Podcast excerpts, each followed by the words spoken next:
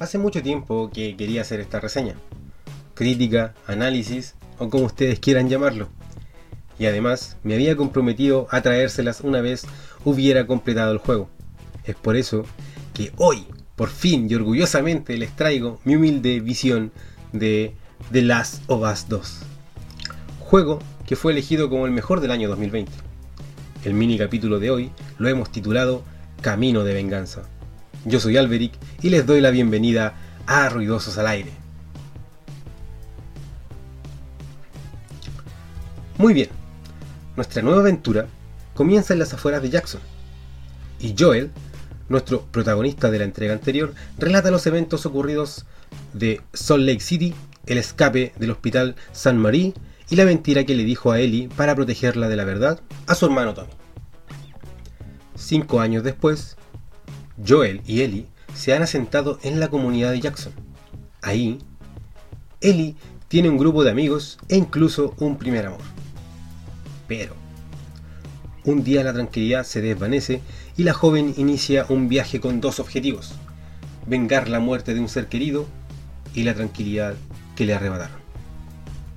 A diferencia de la primera entrega, que nos presentaba el camino de redención de Joel y la intención de Ellie de encontrar su propósito en este mundo, esta segunda parte es más cruda, mostrándonos a Ellie como una mujer decidida en un camino de venganza que no traerá buenos resultados. Debemos tener muy en claro que los eventos ocurridos en el primer juego tienen sus consecuencias.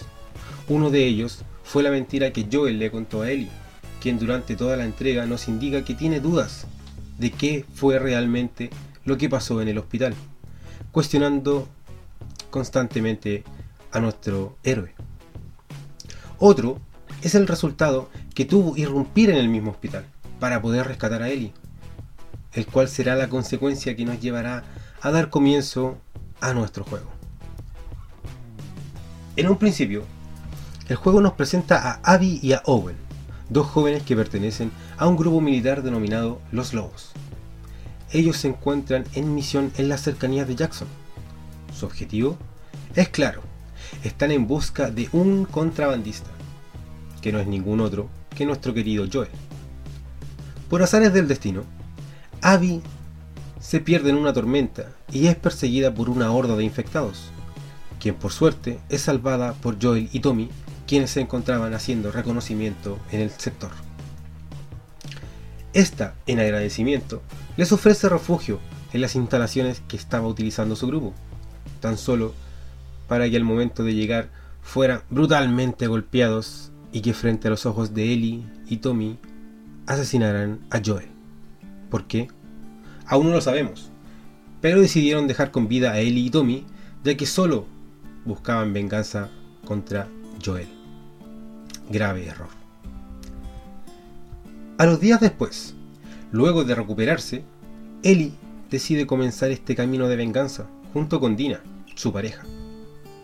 Camino que la llevará a hundirse en una cloaca de muerte y sangre hasta llegar a su objetivo, pero que dejará más de una cicatriz física y emocional, y esto desencadenará consecuencias que no esperamos. Por otro lado, el juego nos hará jugar con Abby, mostrándonos sus motivaciones y forma de pensar, dejándonos en claro que en este mundo no hay buenos y malos, tan solo gente con pensamientos, creencias y motivaciones distintas, lo que nos hace cometer actos erróneos que traerán peores consecuencias. Así como Eli decide caminar por esta senda de muerte, buscando a los, a los asesinos de su entre comillas padre, Abby se encuentra en una posición complicada, en la cual decide rescatar a dos hermanos que pertenecían a otra agrupación de sobrevivientes, enemigos de su organización. Es así como el camino de ambas se termina cruzando y no termina bien para ninguna.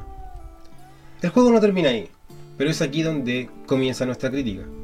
En sus aspectos visuales, mecánica de juego, fotografía y todo lo que tiene que ver con el desarrollo, es una obra maestra. Muchas críticas vinieron por parte de la trama, de la cual consideraron decepcionante totalmente a nivel narrativo. En ese sentido, voy a defender a la entrega, ya que la trama es buena, correcta, y hasta podría decir más madura. Sin embargo, no logra crear el mismo lazo con el jugador que consiguió la primera entrega, en la que te sientes identificado con ambos personajes. Esa empatía que te narramos en el primer mini capítulo de este canal se pierde totalmente en esta segunda parte. Aun cuando los creadores tratan de conectarte con las motivaciones de cada personaje, no se siente orgánico. De cierta forma, sientes que te están obligando a empatizar con Abby y todo lo que le ha tocado vivir. Incluso con Ellie, a quien amaste en la primera entrega. En esta la terminas odiando por sus malas decisiones. Y es increíble como tan solo un sentimiento, redención o venganza, pueden separar la objetividad del jugador. En la primera entrega te conectaste tanto con cada personaje que aun cuando hicieran lo incorrecto, tú empatizabas con ellos. En cambio, en esta entrega, sentimos que todos están equivocados y no nos permite identificarnos con ninguno. Debo decir que el juego me gustó mucho. A pesar de sus falencias, es un juego muy entretenido y completo y cuando creemos que todo ha terminado, no es así. Y nos dejan un último capítulo que nos marcará como jugadores y personajes, el cual acentuará que tal como en el primero, todas nuestras acciones tendrán consecuencias y que al final muchas veces nuestra redención no está en la venganza, sino que en nuestros seres queridos. Muchas gracias por escucharnos. Yo soy Alberic y esto es Ruidosos al Aire. Recuerden seguirnos en nuestras redes sociales, Instagram, Facebook, Twitter y YouTube para más contenido. Siempre estamos subiendo nuevo material. Así que nos vemos. Adiós.